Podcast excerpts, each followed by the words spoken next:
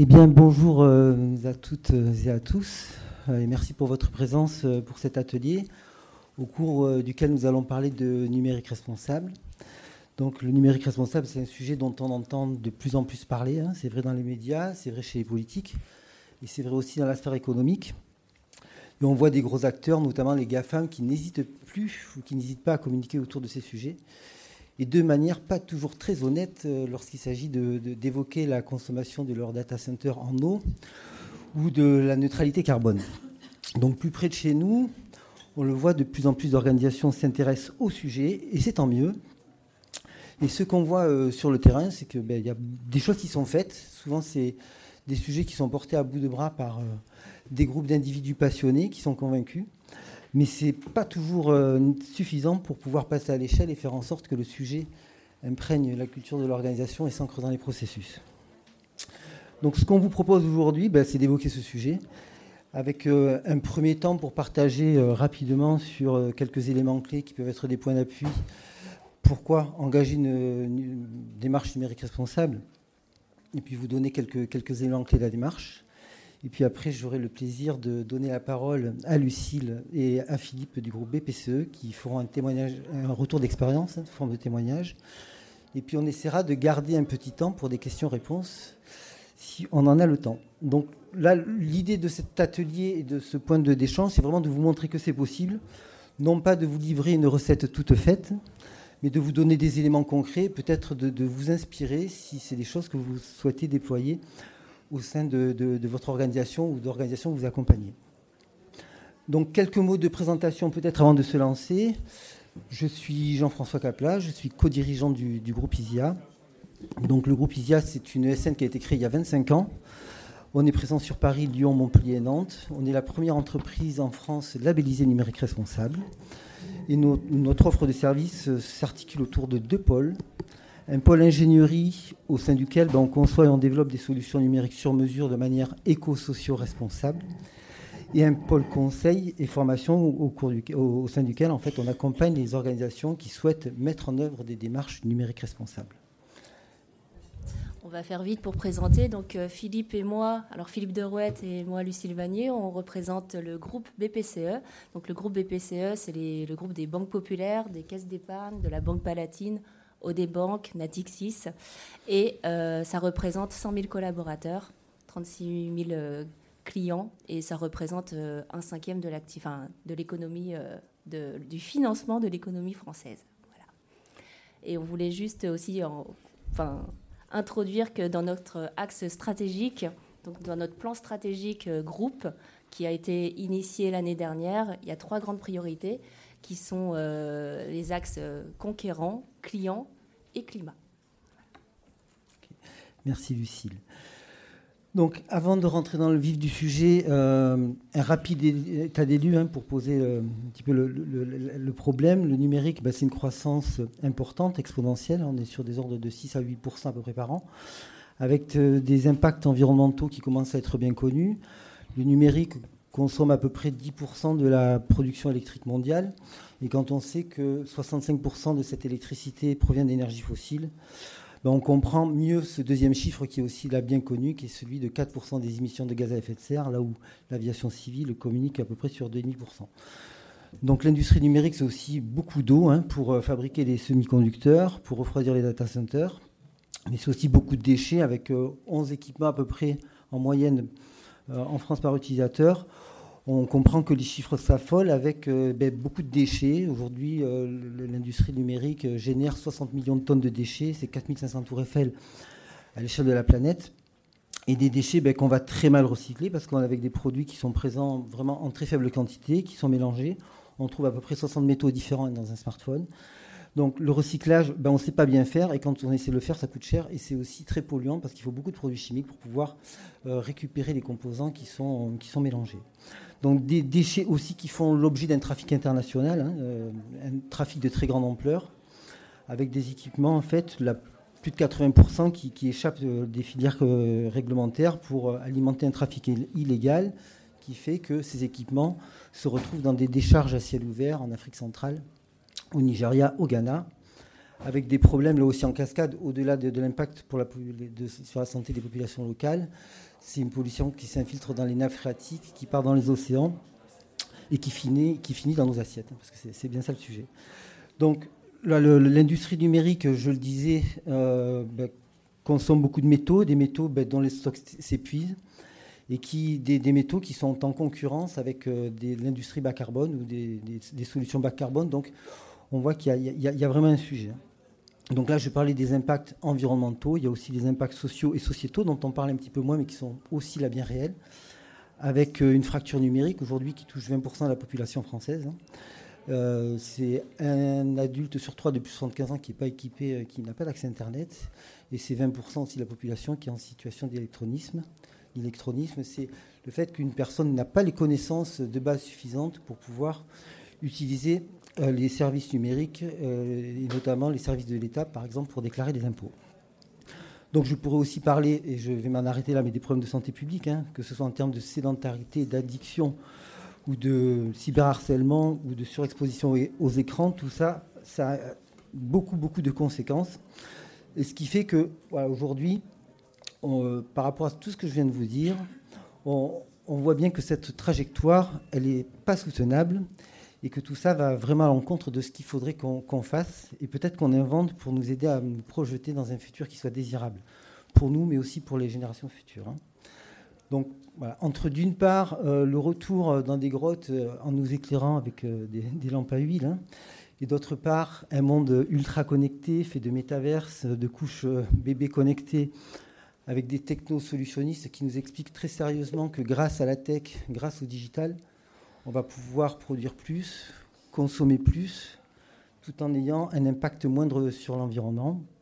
Donc moi, pour ma part, aucune de ces deux voies ne me fait rêver. J'ai pas envie de rejoindre la communauté des amis, hein, clairement pas. Et j'ai pas non plus envie de manger des nouilles dans le métaverse. Donc voilà, euh, il y, a une troisième voie qui, est plus soutenable et plus désirable qui est en train d'émerger. C'est celle du numérique responsable. Donc c'est une voie en fait qui consiste à questionner notre rapport au, numérique vraiment, en questionnant vraiment le comment, c'est-à-dire la manière dont, on va le mettre en œuvre, en plaçant la sobriété et l'innovation vraiment au centre des, réflexions et des prises de décision.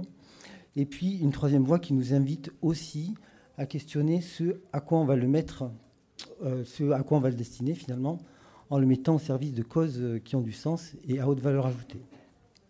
Et donc parce que le numérique vraiment peut être un super outil, il y a vraiment pour conduire la transition écologique et la transition énergétique, il y a vraiment besoin de, de questionner tout ça. Donc dans les organisations, on voit le numérique responsable vraiment comme euh, quelque chose qui est à la convergence des trois piliers de, la RSE hein, que vous connaissez. People pour la partie euh, pour les gens, la planète pour l'environnement et la prospérité, non pas le profit, pour la, qui renvoie l'idée de, création et de partage de valeurs. Donc ces notions, en fait, vraiment peuvent vraiment se soutenir, peuvent vraiment se, compléter. Et quand on arrive et ce qu'on voit dans les organisations, c'est que quand on arrive à mettre en place une démarche numérique responsable, en fait, au-delà de la réduction directe de l'empreinte des services et du numérique qu'on peut obtenir, que ce soit sur un plan environnemental ou sociétal, eh ben, on va avoir des bénéfices indirects qui sont une réduction de coûts, qui sont aussi une sécurité renforcée, c'est une qualité de service rendu qui est améliorée et un niveau de satisfaction de l'utilisateur là aussi qui est optimisé avec aussi un axe non négligeable qui est celui de l'amélioration de la marque employeur.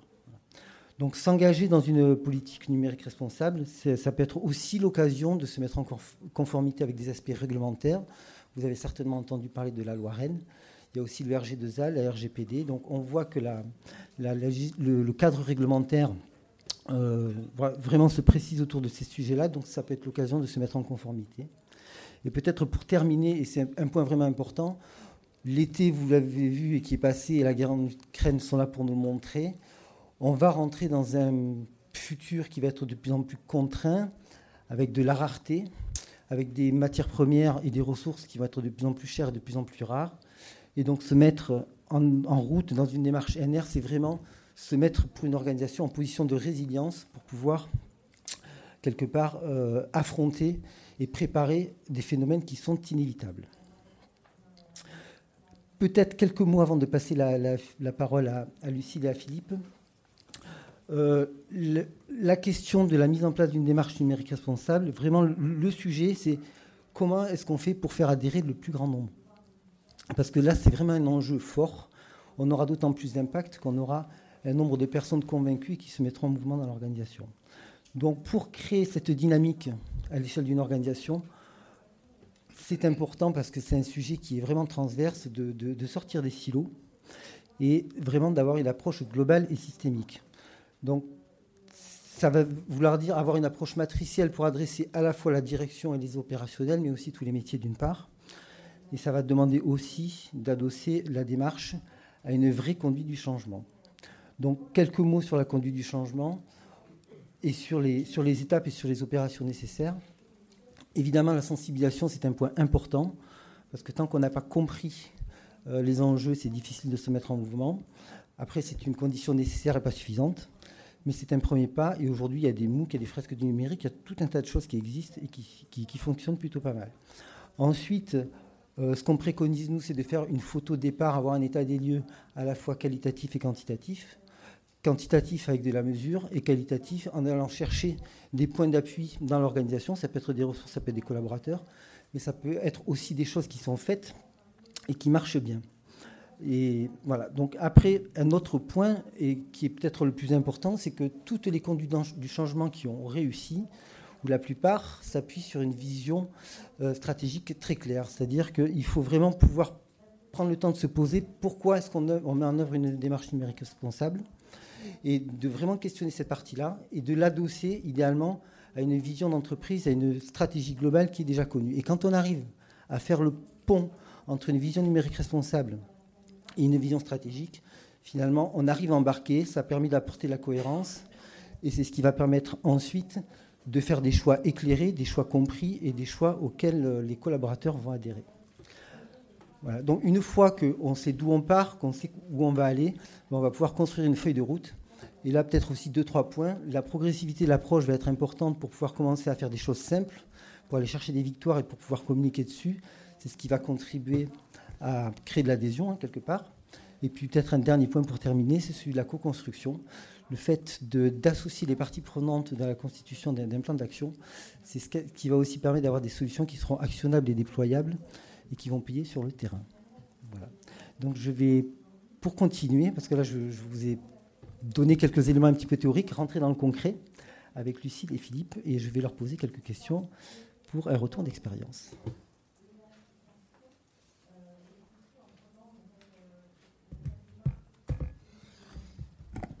Alors Philippe, Lucille, merci. Euh, le groupe BPCE est une des grandes entreprises en France, en fait pionnière hein, sur, le, sur le sujet du numérique responsable. Euh, vous êtes engagé dans le numérique responsable. Qu'est-ce qui vous a amené à vous engager dans cette voie? Bah, La prise de conscience euh, de, l'environnement, de comment va le monde. Donc la, volonté de participer un peu à l'action. Et euh, donc on est là dans le numérique, on agit dans le numérique. On aurait été dans l'immobilier ou dans, la pêche, euh, ou dans la pêche, on aurait agi à, ce, niveau-là. Donc euh, maintenant qu'on est dans le numérique, on voit toutes les, portes qu'on peut ouvrir dans, ce domaine et puis agir à notre façon, comme tout, citoyen qui, pourrait agir. Nous, on, agit au niveau de l'entreprise dans le, dans le numérique. D'où l'impulsion est venue, d'où c'est parti? On parlait tout à l'heure de, souvent d'un groupe d'individus passionnés qui, qui, lançaient la démarche. Comment ça a opéré chez vous?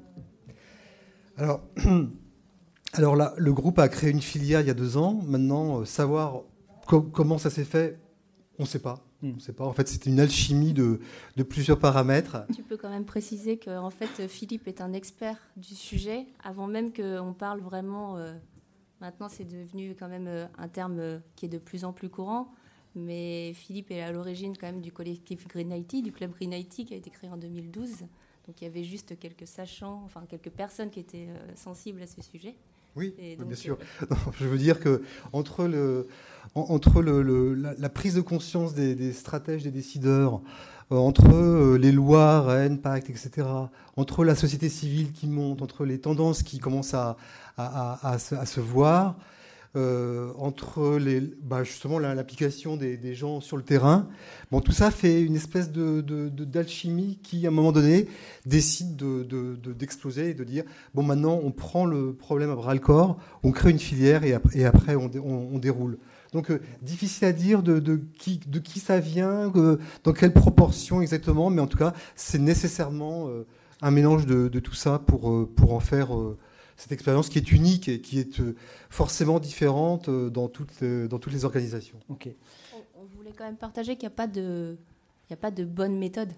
Il y a, il y a comment ça arrive. Nous, c'est une démarche qui a été impulsée par, euh, on va dire, le bas. C'est-à-dire que bottom-up, c'est une démarche qui vient des collaborateurs. Philippe, moi, on est persuadés, et puis d'autres personnes qui sont persuadées de la démarche. Elle peut aussi bien être euh, dans l'autre sens, venir de la direction. Il n'y a pas de meilleure euh, démarche. En revanche, il faut y croire. Il faut être persuadé de la démarche parce que sinon, on n'arrivera pas à relayer les messages. je pense qu'il faut satisfaire de toutes les, situations et en, tirer euh, bénéfice. Pour nous, partant de la base, en fait, même si c'est un côté frustrant au départ parce que ça va pas très vite, il faut sensibiliser, il faut rassembler, mais finalement, on a réussi à construire euh, des, fondements en fait qui sont solides, qui sont faits par les collaborateurs. Et à ce moment-là, euh, la, direction enfin, euh, prend conscience de, cette, de cet élan et, décide, et une fois convaincu, décide de lancer une, une, action à grande échelle. Donc nous, on s'est satisfait de ça. Maintenant, si d'autres entreprises ont une démarche plus descendante, pourquoi pas, tant mieux. Hein. Je pense que chez, Veolia ou des gens comme ça, il y a peut-être une, démarche qui est plus descendante et, ça, et ça se fait. Enfin, il faut s'adapter à tout.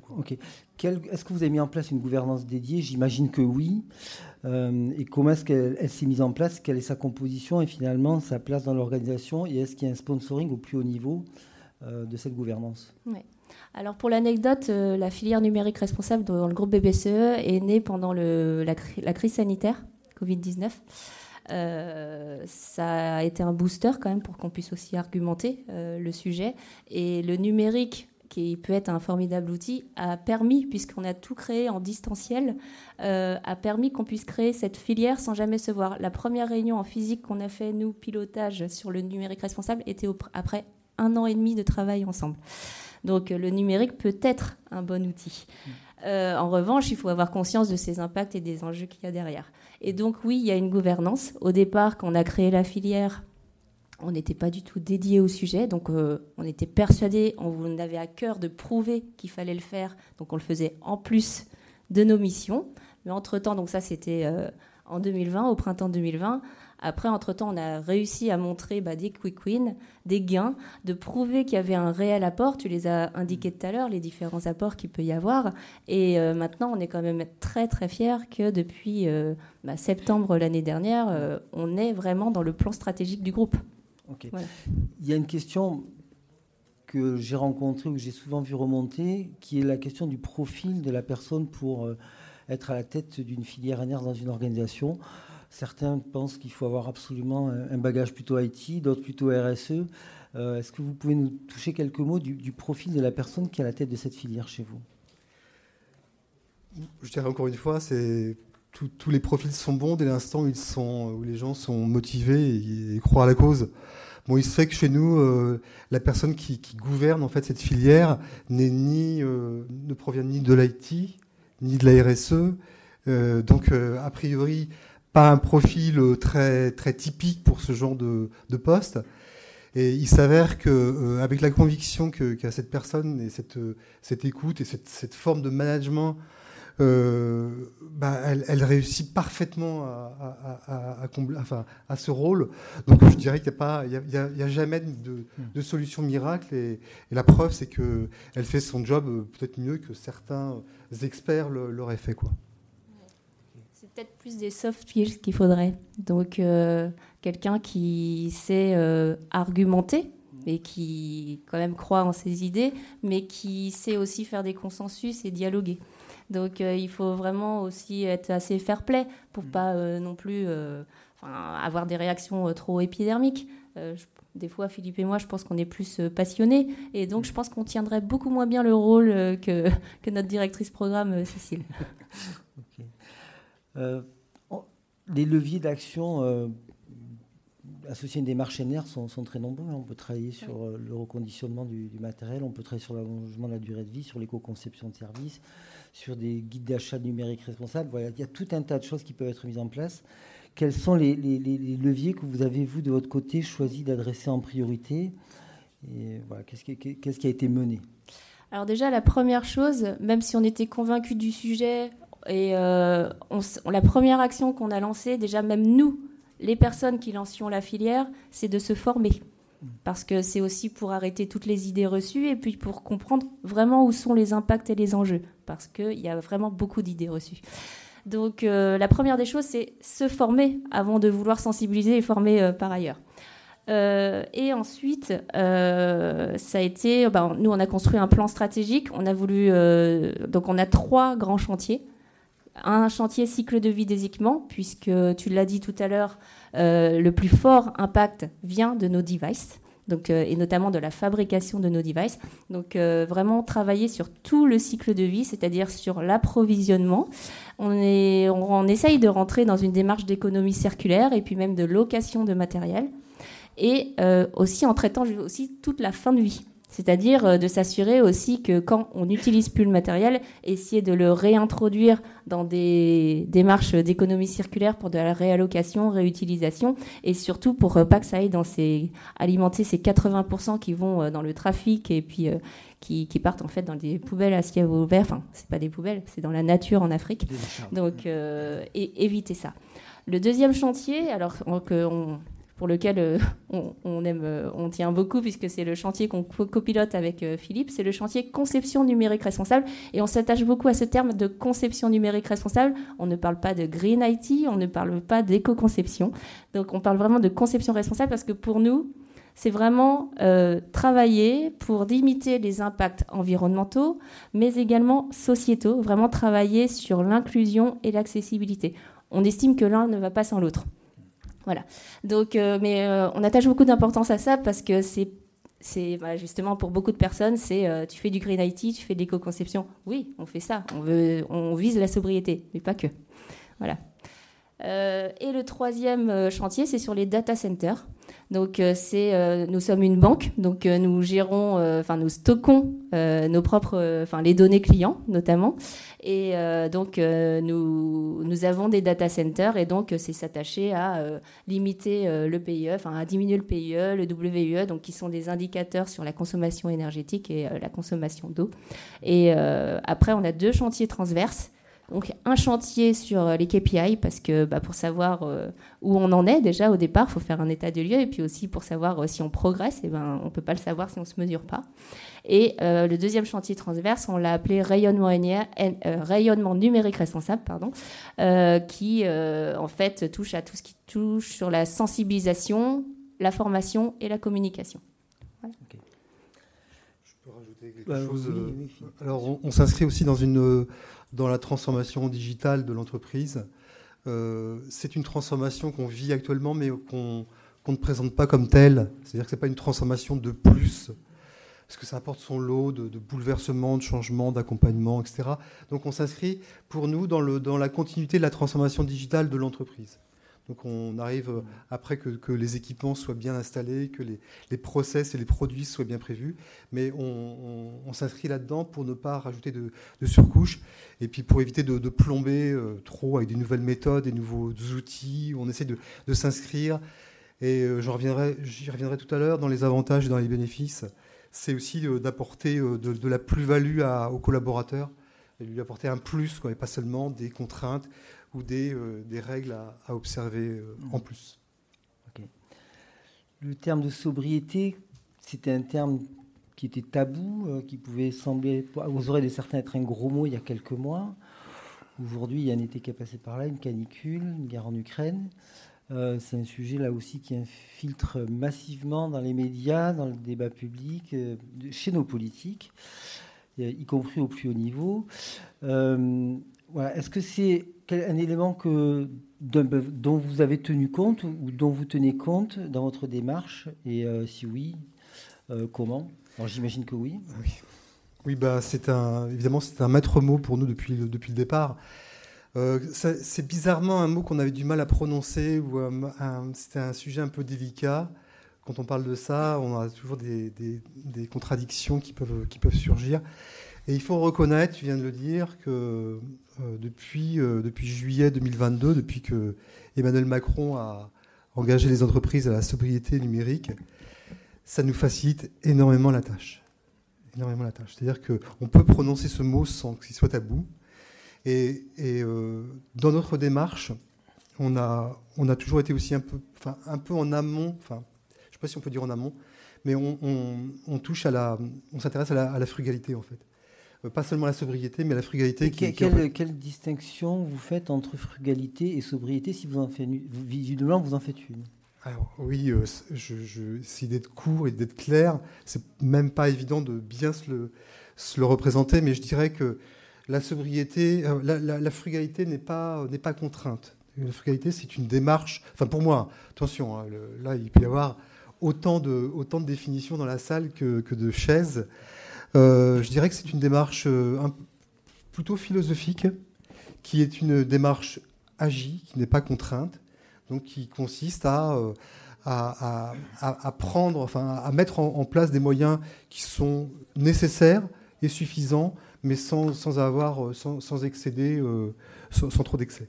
La sobriété, ça découle de ça, mais ça peut être contraint, on le voit, euh, il ne faut pas consommer, il ne faut pas élever plus de 19 degrés dans l'appartement, il ne faut pas utiliser sa voiture, etc. Donc ce n'est pas forcément une, une, appropriation euh, naturelle par les, par les individus, euh, alors que la frugalité, et je, ferai référence juste à la période du IIIe siècle avant Jésus-Christ avec les épicuriens, où, contrairement à, ce que ce que l'on peut penser au départ, hein, ce n'est pas une, un mouvement de la débauche et de, l'excès à tout va, mais c'est avant tout euh, une démarche frugale qui permet de, qui ne se limite pas à juste le, strict nécessaire, mais quand il y a besoin, justement quand il y a une douleur, enfin comme, expliquent les épicuriens, euh, on peut, on peut euh, requérir, enfin recourir au plaisir de la chair, de, de, de n'importe quoi, mais voilà, je, mettrai ça sur des plans différents, mais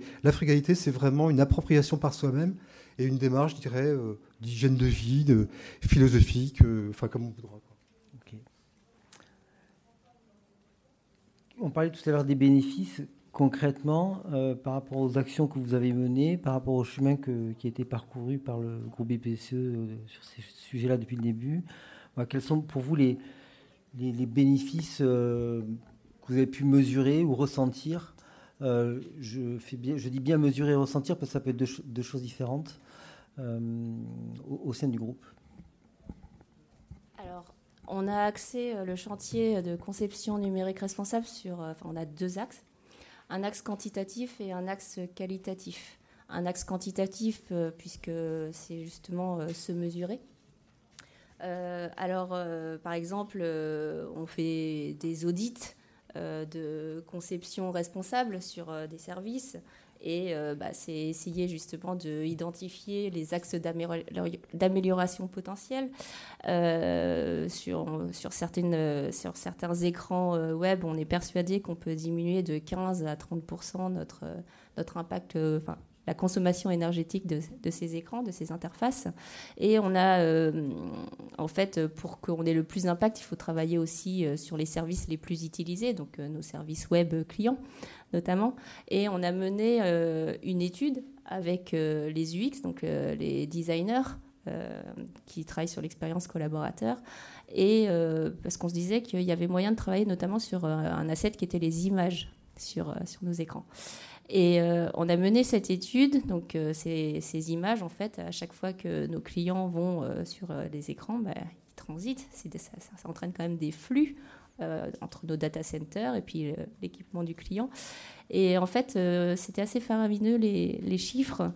en fait, en apportant de la conception numérique responsable, donc juste en, en mettant en pratique des règles pour être plus sobre, eh bien, on peut réduire la facture déjà financièrement de 90%, donc auprès, euh, euh, euh, qui est lié à la, consommation énergétique, mais surtout nos émissions carbone qui diminuent de 99%. Donc ça, c'est juste sur un, asset, un écran, une interface, un service. C'est beaucoup d'assets. Il va y avoir bah, des mots, des tableaux, des, des, pictos, des images. Donc ça, c'était le travail juste sur un asset. Et en fait, finalement, les clients, ils ont, enfin, les clients, nos clients, c'est les banques et les, caisses ont même été plus loin sur certains écrans, parce que nous, notre solution, c'était comment juste optimiser l'image. Et bien en fait, la réflexion, c'est plutôt, bah, même sur certains écrans, on va carrément supprimer l'image. Donc euh, en fait, finalement, le bénéfice, il sera de 100%. Donc euh, voilà, c'est du cheminant. Donc ça, c'était l'axe quantique. Et on travaille sur un axe qualitatif. Et euh, sur celui-ci, c'est travailler sur tout ce qui est méthodologie, apporter des bonnes pratiques, les meilleurs usages. Donc, et on vient en fait alimenter les méthodologies existantes. On a aussi à cœur de montrer aussi aux équipes qu'en fait, ils faisaient aussi du numérique responsable sans le savoir. Dès lors qu'on code propre, ça veut dire qu'on va créer aussi moins de dettes techniques. Dès lors qu'on cherche aussi les solutions qui vont permettre euh, les meilleures, euh, qui vont faire appel à moins d'énergie. En fait, ils étaient déjà dans une, dans une démarche. Donc là, c'est vraiment important de dire, tu es déjà dans la démarche et je vais te montrer d'autres choses pour aller plus loin. Donc euh, c'est important. Et puis comme ça, il faut valoriser aussi tout ce travail du code propre, de éviter la dette technique, etc. Donc on met à jour les méthodologies, on s'attache énormément, énormément à travailler sur la sobriété des données et l'éthique des données. Et euh, donc c'est un gros, gros, gros, gros sujet parce que là, euh, la data, bah, c'est l'or des, entreprises hein, maintenant. Donc euh, c'est derrière, c'est connaissances clients, c'est de la stratégie, etc. Et là, on n'a pas encore gagné ce combat. Donc, dans notre plan stratégique groupe, il y a justement, il y a tout un focus sur la data et c'est plutôt l'accumulation hein, derrière, parce que il faut qu'on arrive à montrer que la data, oui, c'est de l'or, mais dès lors qu'elle est qualitative. Accumuler, accumuler de la donnée, ça sert à rien si la donnée derrière elle n'est pas utilisée. Voilà. Donc, on a ce combat. Je rajouterais juste une petite chose. Euh, pourquoi euh, Quanticali, en fait? Bah, Simplement parce que il faut, les, décideurs veulent bien investir sur euh, une filière, mais ils veulent avoir un retour assez rapide. Quoi. Ce pas des, discussions fumeuses qui vont atterrir dans 3, 4 ans, 5 ans. Ça, ils n'ont pas grand-chose à faire. Ils gèrent, ils gèrent leur entreprise. Donc, donc d'où la nécessité de, fournir tout de suite, enfin tout de suite, très rapidement, des indicateurs euh, pour montrer en fait, alors montrer où on est, pour pouvoir agir, etc. Bon, on, ne se gargarise pas d'indicateurs parce qu'on pense que l'action est, pas préférable, mais en tout cas très importante. Donc c'est ça, c'est euh, j'allais dire contenter en fait nos sponsors pour leur montrer où on va et que ça va dans la bonne direction, tout en, préservant le côté euh, quali qui est bah, mettre en place une structure pour que les les, produits soient fabriqués de. Il nous reste cinq minutes, donc je vais vous presser un tout petit peu si on veut pouvoir prendre quelques questions. Euh, voilà, vous avez présenté tout ce que vous avez fait. Quelles sont les prochaines étapes aujourd'hui que vous envisagez euh, pour faire, euh, pour aller plus loin, pour les prochains pas? Alors, on va continuer à, former. Donc, on a, je ne sais pas si on l'a dit, mais on on n'a pas dit, mais on va le dire. On a choisi, on a fait une sélection très rigoureux sur euh, des, organismes qui pourraient nous aider à, former. Donc après une, sélection euh, très dure, on est, on retombé sur ISIA. Je fais un peu de pub quand même parce que c'est vrai qu'on partage non seulement euh, l'offre de formation qu'on a bâtie ensemble, mais aussi des, principes, des, valeurs, et, donc c'est important d'être aussi en phase. Donc ça, on continue à le faire. On va accompagner les collaborateurs pas seulement les former, mais les accompagner, parce qu'il faut qu'ils se sentent à l'aise. on va leur apporter de, plus en plus de, plus-value, de, facilité dans leur façon de, gérer leurs projets, leur façon d'architecturer ou de développer, pour leur apporter de de de la valeur ajoutée. On va déployer d'autres formations avec euh, le top management et puis les fonctions support. On a commencé par l'IT parce que c'était ce qui avait de plus urgent, mais maintenant il faut que toutes les fonctions de l'entreprise petit à petit soient imprégnées pour que tout le monde puisse discuter et, les mêmes valeurs pour pouvoir avancer ensemble. Et puis on s'oriente aussi vers des expérimentations qui sont un petit peu en rupture avec ce qu'on fait dans la, dans la technologie. On va faire des, des, expérimentations à, base de low-tech pour voir un peu comment on peut explorer euh, dans, dans, le cadre de la frugalité, sobriété, frugalité, comment on peut rejoindre en fait, lier la frugalité avec, euh, avec un, avec un exemple vraiment factuel et donc en, mettant en œuvre des bonnes pratiques de, de low-tech dans, dans l'informatique. Et puis peut-être une dernière question en guise de conclusion. Hein. Par rapport à tout ce que vous avez fait, qu'est-ce que vous retenez, les principaux apprentissages de cette expérience? Et puis quels sont les conseils finalement que vous donneriez euh, voilà, des organisations qui souhaiteraient se lancer ou aller un petit peu plus loin par rapport à ce qui a déjà été, euh, déjà été fait?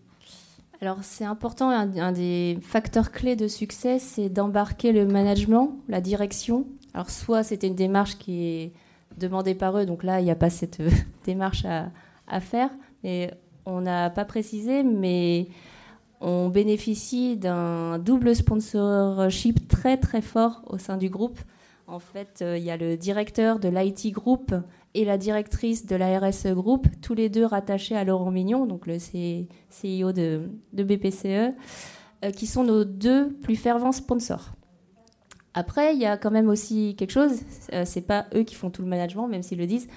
Embarquer aussi tout le middle management, c'est important. Et c'est pour ça que là, c'est dans les actions qu'on a en cours, on est en train de construire une formation pour eux, pour qu'ils puissent avoir les bons arguments euh, auprès de leur équipe, mais déjà aussi en premier lieu qu'ils adhèrent à la démarche. Parce que, en fait, nous, on est convaincus, le top management l'est, maintenant, il faut qu'on parvienne à, également, eux, les accrocher. L'approche matricielle dont on parlait tout à l'heure. Et puis, bah, ce que j'indiquais déjà tout à l'heure, c'est aussi se former. Après, euh, vous pouvez vous faire accompagner. C'est un sujet qui monte. Il y a de plus en plus d'acteurs qui, qui maîtrisent le sujet. Euh, il existe le groupe ISIA, vous pouvez vous rapprocher aussi de l'INR, l'Institut du numérique responsable. On ne l'a pas indiqué, mais avec Philippe, on est tous les deux euh, euh, adhérents, euh, membres de l'INR, et puis on, croit vraiment à cette organisation. Donc c'est un, un, Think and Do, Tank qui, qui a vraiment à cœur de faire connaître les enjeux et les impacts du numérique au plus grand nombre. Et il y a différents groupes de travail. Donc quelqu'un qui veut rentrer dans une démarche, il peut aussi adhérer que ce soit euh, une petite euh, société, une grande entreprise, une école et tout. Et en plus, il peut du coup participer au groupe de travaux et donc ça va aussi euh, accélérer sa, démarche. Oui, je rajouterais que l'INR, tu l'as déjà un petit peu dit, met à disposition tout un tas de ressources, des MOOC qui sont gratuits là pour le coup, mais aussi des, référentiels pour initier une démarche d'éco-socio-conception de conception responsable. Et un outil qui s'appelle le Winner, qui est un outil qui permet de faire un calcul d'empreinte à l'échelle d'une organisation sur toute la partie infra euh, de l'empreinte carbone et qui permet de se situer par rapport à d'autres organisations qui ont fait aussi ces, calculs d'empreinte. Donc il y a aussi cette possibilité de se situer.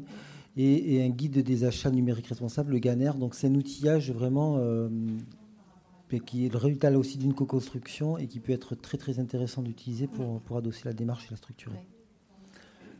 Donc, pardon, Lucie, je t'ai coupé. Non, non, après, c'est une démarche systémique et justement de aller chercher par ailleurs et utiliser l'intelligence collective. C'est comme ça que ça marchera. Tout seul, on va vite. Ensemble, on va loin. Mm. Et là, il faut vraiment tous construire ensemble. De toute façon, c'est systémique. Le numérique euh, bah, s'étend partout. Tout se digitalise. Donc, euh, il est vraiment euh, important de, de bah, d'apporter euh, sa contribution et puis en plus euh, ça fait euh, des perspectives nouvelles. C'est, ce qui permettra aussi d'essayer de essayer de éviter les effets rebonds. Mm. Donc c'est important. Ok. Je rajouterais juste un dernier mot. Oui.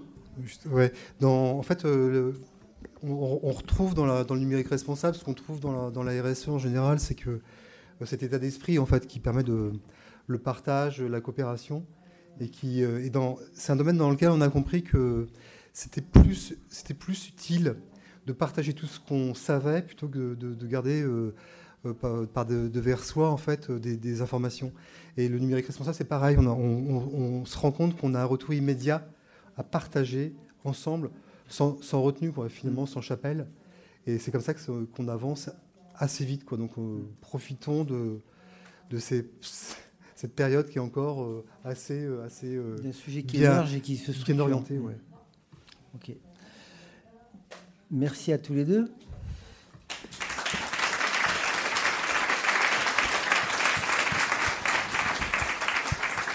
S'il y a des questions dans le public, je crois qu'il y a un micro. là.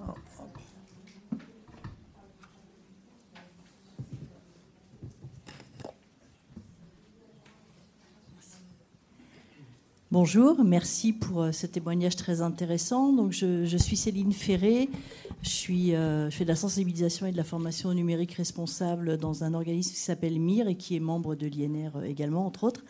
Vous avez parlé d'une expérimentation low-tech. Je, voulais savoir si vous pouviez nous en dire plus, parce que je m'intéresse plus particulièrement à, à ce sujet. Donc, est-ce que c'est confidentiel ou est-ce que vous pouvez partager un petit peu? On peut parler des technologies. oui, comme j'ai dit, euh, on partage beaucoup de choses, donc je ne vais pas commencer à me censurer sur le, sur le sujet. Euh, bah, en fait, c'est de dire, alors toujours avec une approche par la, je dirais, sobriété, frugalité, revenir à une expression de besoin euh, essentielle. donc voir comment on peut l'adapter à notre, notre contexte. Donc là, et puis que ce soit voyant, que ce ne soit pas juste des mots comme ça. Donc là, on s'attache à, appliquer des bonnes pratiques qu'on a, qu'on a glanées. Alors, il y a plein de bonnes pratiques qui existent.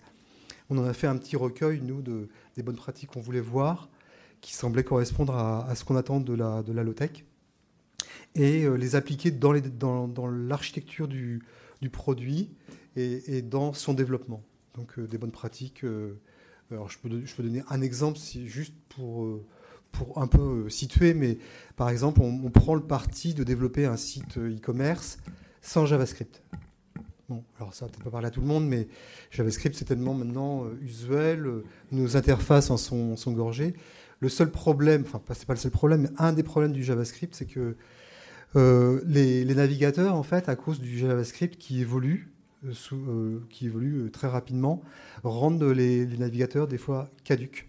Et du coup, euh, l'application ne marche plus, non pas parce que l'appareil ne, peut pas tenir, enfin d'un point de vue physique, mais parce que le, navigateur ne, peut plus interpréter comme il faut les, commandes. Donc le fait d'enlever du JavaScript, il faut le compenser par autre chose, du, CSS ou autre chose, mais ça, veut dire qu'on peut, prétendre allonger la durée de vie beaucoup plus loin euh, du, matériel euh, smartphone en particulier. C'est juste une, un, des tips, mais il y en a plein d'autres.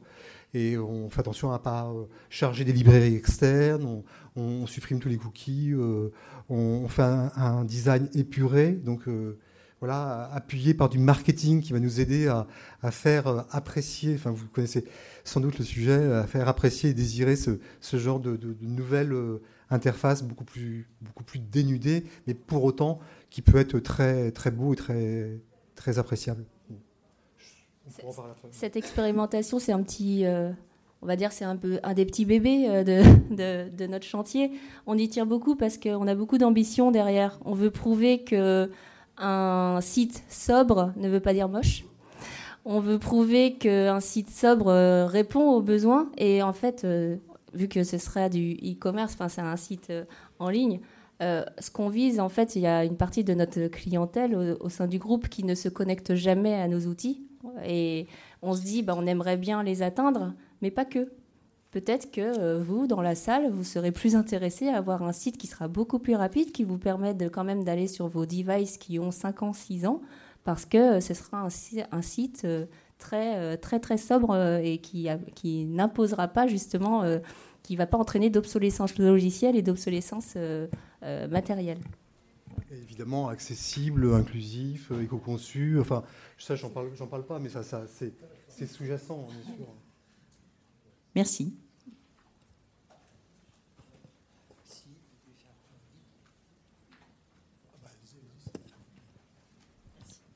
Merci beaucoup. Euh, je serais intéressée pour savoir comment vous communiquez euh, auprès de vos 100 000 ou plus collaborateurs euh, un peu partout en France et dans le monde, j'imagine. Quand on communique sur de la, du numérique responsable, on s'oblige à être numériquement responsable. Donc ça exclut de facto les vidéos, les mails, les pièces jointes. Donc le sujet communication m'intéresse. Alors sur le sujet communication, déjà la première action qu'on a faite, et c'est important quand même, on prône le numérique responsable, mais euh, le, modèle PowerPoint du groupe, à, à la création de la filière, faisait plus de 4 mégaoctets, avant même qu'on ait écrit euh, un mot. Et donc la première action de la filière a été de changer euh, ce modèle euh, PPT. Et puis ça a été assez facile d'argumenter auprès de la com, puisque en fait c'était exactement le même rendu visuel, sauf que les images, etc., enfin les masques étaient optimisés. Donc maintenant, quand on commence un document, si on a bien fait la mise à jour et qu'on ne prend pas un ancien document qui est lourd, eh bien on commence déjà avec un document qui fait 300 K. Donc ça fait déjà une différence. Et parce que justement, on voulait promouvoir qu'il euh, faut euh, le numérique responsable, ça touche aussi nos, nos euh, bah, tous les outils à Outlook. Après, on communique quand même toujours via les réseaux. On s'appuie, on a un SharePoint dans lequel on met à jour nos livrables et on s'appuie sur le réseau social d'entreprise pour communiquer. On fait aussi des plénières. Alors, ça a été une plénière 100% en distanciel pour que justement euh, les 100 000 collaborateurs qu'ils souhaitaient puissent, euh, puissent se connecter. Euh, on songe à faire quand même un jour aussi une plénière en présentiel parce que on sait, on va augmenter notre impact le jour où on le fera, mais il y a aussi le côté convivial qui, qui, peut être important. Et on n'est pas anti-numérique à tout prix. Dès lors qu'on va utiliser un outil parce que c'est utile, que ça va adresser le, le message et que et, que derrière ce sera donc utilisé, on, considère qu'on on ne dérive pas. Enfin, là, il y avait le week-end dernier le The Event et euh, les organisateurs se sont fait. Euh, enfin, il y a certaines personnes qui disaient oui, mais des streamers, ça pollue, etc. Bah, je me dis bah non, là l'objectif c'était euh, viral et tant mieux, ça fait parler du climat auprès de, de milliers, milliers de personnes. Il y a eu 10 millions de dons, bah, tant mieux. Voilà, enfin, faut utiliser les outils. Euh, utilisons, mais à bon escient. Peut-être une dernière question. justement, euh, votre démarche, elle coûte combien au groupe? Et comment le groupe, euh, justement, valorise votre démarche? Et est-ce que dans le cadre de l'INR ou ailleurs, comment vous communiquez à l'extérieur? Parce que, enfin, on est derrière toutes ces démarches, mais ça a un coût. Et alors, euh, comme on fait partie du plan stratégique, euh, on a un budget. Alors, euh, il y a un budget qui est alloué pour le fonctionnement de la filière et pour construire tout l'outillage et pour accompagner. Vu qu'on fait partie du plan stratégique, il y a une petite enveloppe supplémentaire PSG. et puis sinon, à l'extérieur, on est membre de l'INR, on est membre du CIGREF, on participe également aux travaux de l'AFNOR on l'a dit tout à l'heure, en fait, on considère que l'intelligence collective, c'est ça qui fonctionne. Et donc, euh, le groupe nous permet, en fait, d'aller travailler euh, sur des sujets qui ne vont pas lui servir directement, mais qui va servir à la communauté. Mais en fait, euh, c'est du gagnant-gagnant. Parce que si on fait accélérer au niveau global, bah, nous aussi, on accélère. Ouais. je, je rajoute un, petit, juste un petit point. En fait, on redonne aussi au groupe. Le groupe nous donne, mais on redonne euh, il y a un an, on a remporté les, trophées de l'innovation au niveau de la gouvernance de l'organisation. Donc, euh, bon, c'est bien pour que le, groupe euh, comprenne par l'extérieur, en fait, par des voies externes, que la, pour, saluer en fait la démarche et pour, pour vérifier que bah, qu'on va dans, le bon sens. Donc, voilà, il y a, on essaye de, de donner des gages un petit peu de, de qualité, de sérieux à notre démarche avec des résultats à la clé. Euh, Jean-François l'a dit tout à l'heure, un, des bénéfices euh, d'être dans ces démarches qui sont sur euh, la responsabilité sociétale et environnementale des entreprises, c'est aussi un gain sur l'attractivité et sur l'image.